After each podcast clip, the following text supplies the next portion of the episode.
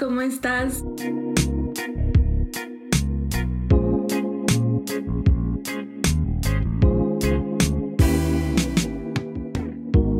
Mi nombre es Irais Bustamante y el día de hoy estoy muy contenta de que te encuentres conmigo en este nuestro espacio Dos Ovarios. Muchas gracias por estar aquí, por escucharme y por regalarme un ratito de tu tiempo para eh, platicar, para escucharme.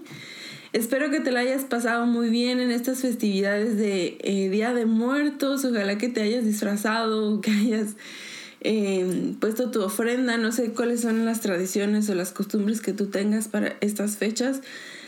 Pero ojalá que te la hayas pasado muy bien, que hayas recordado a tus seres queridos con mucho cariño y pues que hayas disfrutado. Yo siento que este año ya se está regresando todo a la normalidad no completa, pero sí yo siento que es más abierto todo que como el año pasado, que fue un poco más restrictivo. Y eso me da esperanza que las siguientes festividades de el resto del año sean igual de eh, bonitas o de libres o con más tranquilidad. Y bueno, hace dos, dos semanas yo te estaba platicando acerca de, de que el, entorno no, tiene que ver con quiénes somos, no, no, el entorno no me va a decir cuáles son mis capacidades o, o hasta dónde yo puedo llegar, o no va a definirme, no va a definir quién soy, ni lo que sé hacer, ni nada. En ese, en ese mm, eh, episodio yo te platicaba que no importaba el lugar geográfico en el que nos encontráramos, si nosotros sabíamos bien lo que queríamos, si nosotros sabíamos bien eh, los sueños y las metas que teníamos planteados. Y tal vez eso es verdad, o sea, no, no creo que esté errado, pero lo que sí creo y que creo yo que te, que, que te comenté en ese momento, que, en, que claramente en distintos puntos geográficos la misma... Eh, la misma persona puede tener resultados diferentes, puede tener mejores resultados en un lugar que en otro, pero eso no significa que tus capacidades y que tus aptitudes y tus habilidades sean definidas por el lugar en donde tú te encuentres. Más bien los resultados son los que los que podrían variar y también te, contaba eso, que no podíamos justificarnos ni justificar nuestra falta de algo o nuestra carencia de algo por el lugar en el que nos encontramos cuando se trata de algo intrínseco, cuando se trata de algo que es de nosotros o de nuestra personalidad o de nuestras capacidades o habilidades.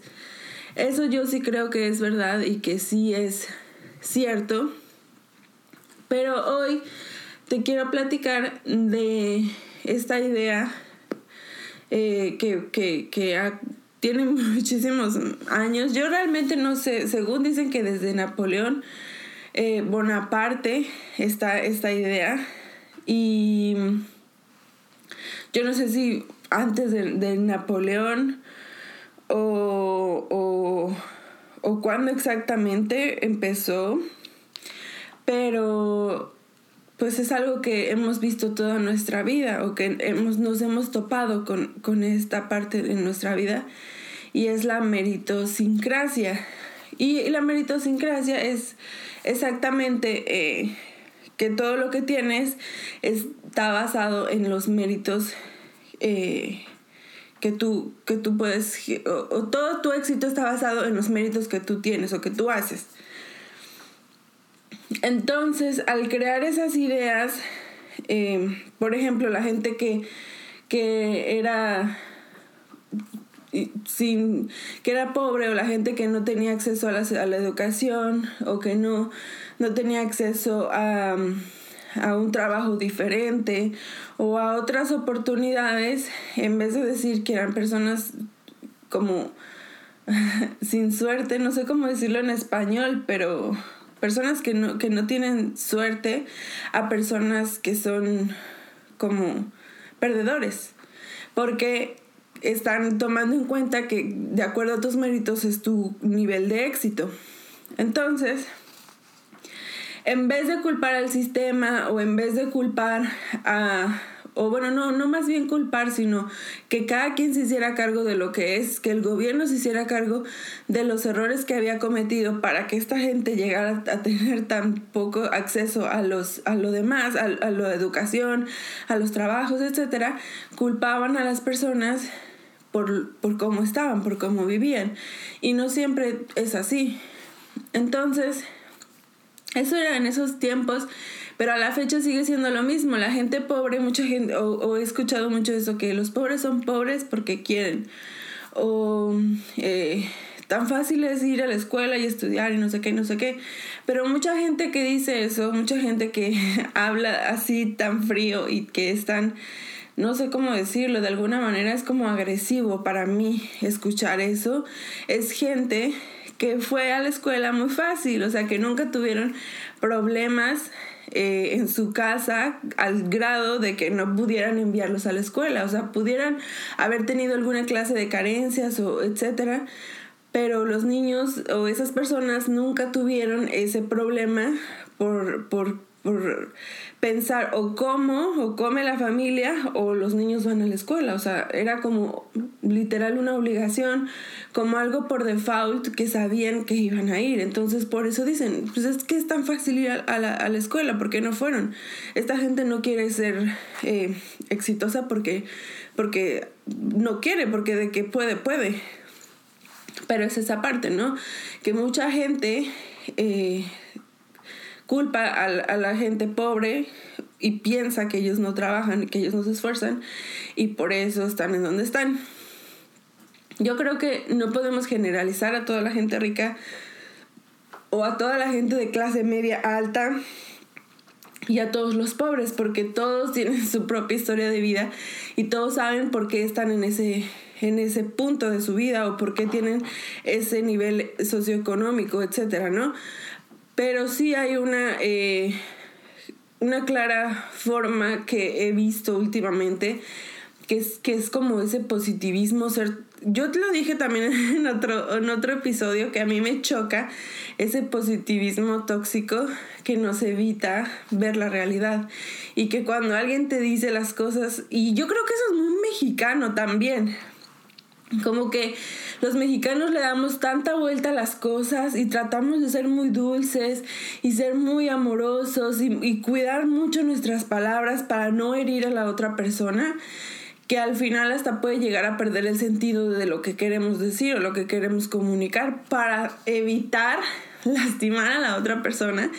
Pero yo creo que eso no está tan bien, o sea que, y si es entre adultos, pues más, ¿no? Que todos como adultos tenemos la capacidad o tendríamos que tener la capacidad de comprender lo que nos están diciendo sin sentirnos heridos o sin sentirnos lastimados. Y, llamar a todas las cosas por su nombre y no tratar de hacerlo en diminutivo o en bonito o, o arreglarlo, adornarlo para que la otra persona no se, no se moleste. Yo creo que eso a mí no me gusta realmente. Es algo que yo no me había dado cuenta hasta que salí del país y hasta que conocí a otras personas y escuché cómo otras personas hablan y se comunican. Y, y por ejemplo, la, la, la, manera en la que se comunican la mayoría de los americanos es muy directa, o sea, son personas muy directas que dicen las cosas como es, o sea, no te, no te están dando tantas vueltas. Y aunque para mí al principio era algo chocante o era algo incómodo, al final es más práctico y es mejor, o sea, la comunicación es mucho más fluida, es, más tranquila, no hay espacios para malos entendidos. Y cuando yo intenté en algún punto eh, aplicar ese tipo de comunicación con algunas personas en México, eh, yo sentía eso, como la incomodidad, como que yo había sido un poco agresiva y así. Y yo entiendo, o sea, pues obviamente si uno está acostumbrado a una manera, no tan fácil vamos a desacostumbrarnos o a reeducarnos. Y, y también pues es algo que se tiene que hacer como paulatinamente, pero al final es eso, ser tan, tan positivo, yo siento que hace daño y que nos evita crecer porque siendo tan positivo, siendo así como tan, oh sí, no sé qué, sí, mucha alegría y flores y no sé qué, no tenemos eh, herramientas o yo personalmente creo que eso no me da herramientas para esforzarme o para modificar acciones o actitudes que yo tengo. Entonces, em, ahorita como que todo el mundo, sí, positividad, no sé qué, no sé qué. Y cuando tú hablas de realidad, la gente lo malinterpreta y cree que eso es negativo, ¿no? Que, ay, no seas tan negativa, erais, no sé qué. Pero es que no es que soy negativa, simplemente estoy diciendo algo real, o sea, esto puede ser o esto es. O, o, o este es el nombre de lo que está pasando, así se llama esto y, no por eso soy, negativa, ni, ni, tengo la intención, simplemente que al ponerle nombre a cada cosa que tenemos o a cada cosa que nos pasa, etcétera, es más fácil darle una solución o saber qué hacer con eso o saber cómo actuar. Entonces, volviendo al tema de, de, de la meritosincrasia y de los méritos, yo estaba pensando y estaba viendo varios videos y escuchando, eh, platicando con, con, varias personas acerca de eso para, para entender, ¿no? ¿Qué es la meritosincrasia y qué tan bueno o malo es? Y al final siento que eso es exactamente una rama del positivismo eh, tóxico porque nos, nos dice que si, si yo creo que yo todo lo que tengo es por mis propios méritos, por quien soy. Si yo fallo o si yo fracaso, entonces yo estoy mal, yo soy una persona fracasada. Pero no necesariamente eso, o sea, hay muchos factores alrededor por ejemplo, si yo tengo un negocio o toda la gente que ha emprendido un negocio o muchos, yo creo que yo creo que los emprendedores en general han emprendido muchos negocios durante todas sus vidas y la mayoría de ellos han fallado. Entonces, por el hecho de que los eh, negocios hayan fallado, y como yo soy la dueña del negocio, entonces yo me estoy diciendo que yo soy una fracasada, que fue mi culpa, que yo, que yo, que yo, que yo. Pero hay muchos factores alrededor que están em, influyendo en que mi negocio crezca o, o decrezca. Puede ser igual la inseguridad alrededor, eh, puede ser eh, que no tenía, no, tenía los contactos que necesitaba tener. Y eso es verdad, o sea, no, no, por, por, el hecho de que mi negocio o de que mi emprendimiento o que mi trabajo, mis méritos sean lo mejor, por el hecho de que yo sea la mejor de todos si yo no estoy en el lugar indicado con las personas indicadas, yo no voy a ser millonaria o yo no voy a, prosperar, no por el hecho de que, de que tenga que ser así, simplemente que es, es así, o sea, eh, en el mundo seguramente hay personas más brillantes que Carlos Slim. Hay muchas más personas que tienen más ideas, que son más inteligentes, que son más... Eh, audaces tal vez, pero no todos eh, pudieron comprar Telmex en el momento en el que, en el que Carlos Slim pudo, ¿no? Entonces eso fue un golpe de suerte. ¿Qué tan, qué tan, em, qué tanto es mérito de él y qué tanto fue suerte? Porque al final eso es otra cosa. Él pudo haberlo comprado y dicho, ay, no, sabes que lo voy a vender en dos años. Y pues ahorita sería nadie.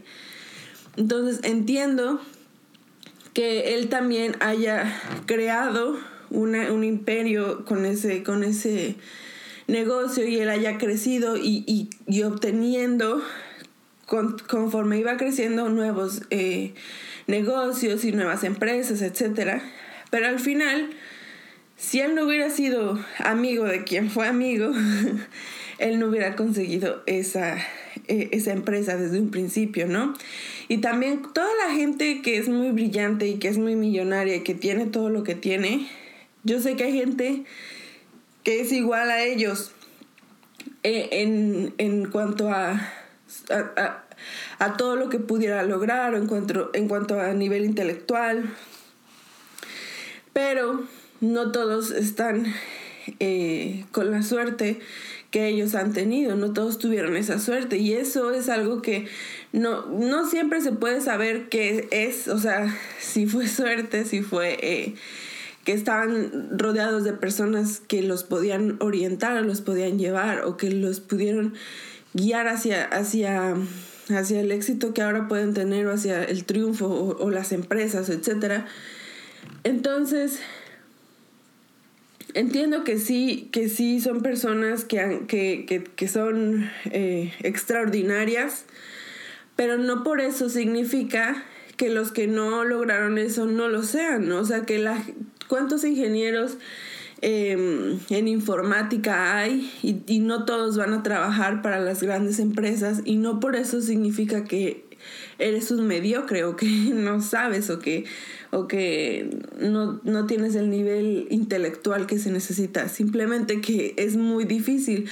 ¿Cuánta gente tiene capacidad para entrar a las universidades? Tiene muy buen, eh, muy buen nivel y, tiene muchas ganas de entrar a la universidad, pero como también son pocos lugares, entonces entra muy poca gente a, a estas universidades y las otras personas se quedan afuera pensando que ellos no nacieron para estudiar, que ellos no, no, no están hechos para esa carrera o que ellos no están hechos para, para, ser universitarios, ¿no? Y no necesariamente es eso, simplemente son situaciones que pasan y que muchas de ellas están fuera de nuestro control y no, no por eso tenemos que pensar que, o tenemos que culparnos más bien. Entonces yo creo que es demasiado triste porque yo he visto muchas personas y conozco mucha gente que tiene muchas capacidades, que, que, que es muy inteligente, que es muy capaz, pero que no han tenido la oportunidad de demostrarlo o que no han tenido la oportunidad de ser vistos en, eh, por, por otras personas o, o, que no han sido reconocidos. Entonces, pues obviamente que eso puede, o yo he visto en, en personas como eso ha, contribuido a sentirse ellos mal, a sentirse deprimidos, a sentirse tristes, a no creer, a dejar de creer en ellos mismos y dejar de creer que lo que ellos hacen es, es está bien o, es algo bueno. Entonces, eso es lo que más tristeza me da porque al final eh, no, no creo que exista una ley de, éxito para que todos la podamos seguir y podamos volvernos eh, una persona muy famosa o muy exitosa, etcétera, etcétera. O al menos solo mínimo ser reconocidos por nuestro trabajo y ser reconocidos por, por nuestro esfuerzo. Creo que eso no va a suceder eso. No, o sea, sí, sí, qué bueno, qué chido, qué suertudo, pero si no, mejor ni lo esperes y no pienses ni creas que eso es por culpa tuya o porque te hace falta algo, simplemente son circunstancias de la vida y que eso no tiene que definirnos, no tiene que definir el hecho de que alguien más me reconozca o el hecho de que no esté siendo eh, retribuida por mis méritos, porque eso, eso no es verdad. O sea, en ningún lado, jamás, nunca, en ningún país, en ninguna parte se va a retribuir por nuestros méritos eh, justamente. O sea, no va a haber nunca, jamás nadie no por ser, como te digo, no es por ser pesimista ni nada, simplemente que esa es la realidad y no, y, y, al ser realistas y al saber que eso es lo que nos puede pasar y sí, y, y no esperarlo, pues yo creo que nos vamos liberando de esas, eh, de cargas que tenemos en la espalda y de pensar que, que no somos lo suficiente o de creer que es nuestra culpa el hecho de que no seamos vistos cuando realmente no. O sea, siempre todo, todo lo que no podemos controlar eh, muchas veces es lo que más influye para que para, para definir si es que está si es que podemos acceder a algún sitio o si es que podemos ser vistos por, por, por alguien o reconocidos. Entonces, pues nada, yo creo que eh, todos los, todo lo que quiera que emprendamos o todos los negocios en los que estemos o los empleos que, encontremos o en general en nuestra vida, en nuestra vida eh, diaria, vamos a tener esa necesidad o vamos a querer eh, ser vistos, ser reconocidos, ser, que alguien nos agradezca o, o, etcétera. Pero yo creo que quien, quien tiene que estar agradecido y quien tiene que reconocer todo lo que hacemos y todo lo que somos, somos nosotros mismos y al siempre estar pensando quién soy y lo que yo sé hacer y, y tener la conciencia de que esto que yo soy no significa que los demás lo, lo, valoren o que los demás lo vean. Y, es, y, tener esa fuerza y esa tranquilidad de que, de que no nos van a atormentar o que muy difícilmente van a, vamos a, a, caer en la desesperación porque pues ya sabemos que así es, ¿no? Que, que es una, una forma de vida, mm, pues sí, como que evita que, lo, que, que, que se deslinda, se deslinda de, de, los de todas las responsabilidades y quienes, y quienes tienen la responsabilidad de su propio éxito o de su propio eh, triunfo somos nosotros a base de nuestro trabajo y por eso mismo en muchos países nos ponen a trabajar muchísimas horas y, y, sin, y sin recesos, sin vacaciones y todo el tiempo es metiéndonos en la cabeza que no, tú lo puedes lograr, tú puedes, tú puedes, en base a tu trabajo vas a hacer esto, no sé qué, no sé qué, entiendo que sí, nuestro trabajo nos libera, nuestro trabajo es una herramienta para poder vivir, pero no podemos sacrificar nuestra vida por un trabajo o por un empleo. Y más si, si lo que estamos buscando es un reconocimiento, eso no, no, no va a llegar tan fácil o no de la manera en la que lo esperamos o no cuando lo esperemos o de quién lo esperemos. Entonces, pues sí, te dejo esa reflexión. Me gustaría saber tú qué piensas acerca de la meritosincrasia, si tú crees que has sido reconocido en tu trabajo, en tu escuela, en tu casa, etc. Y, y si tú crees o en algún momento sentiste que tu esfuerzo no, había, no ha sido em, valorado, y, si, y, y, qué es lo que sientes, ¿no? ¿Qué, ¿Qué, es lo que te pasa o en la cabeza cuando Tú sientes que tú tienes demasiado y los demás no lo están valorando, no lo están viendo, no lo están reconociendo. Bueno, muchas gracias por escucharme, gracias por estar aquí, por eh, permitirme estar un día más contigo. Y bueno, nos escuchamos la otra semana. Te cuidas mucho. Te quiero. Bye.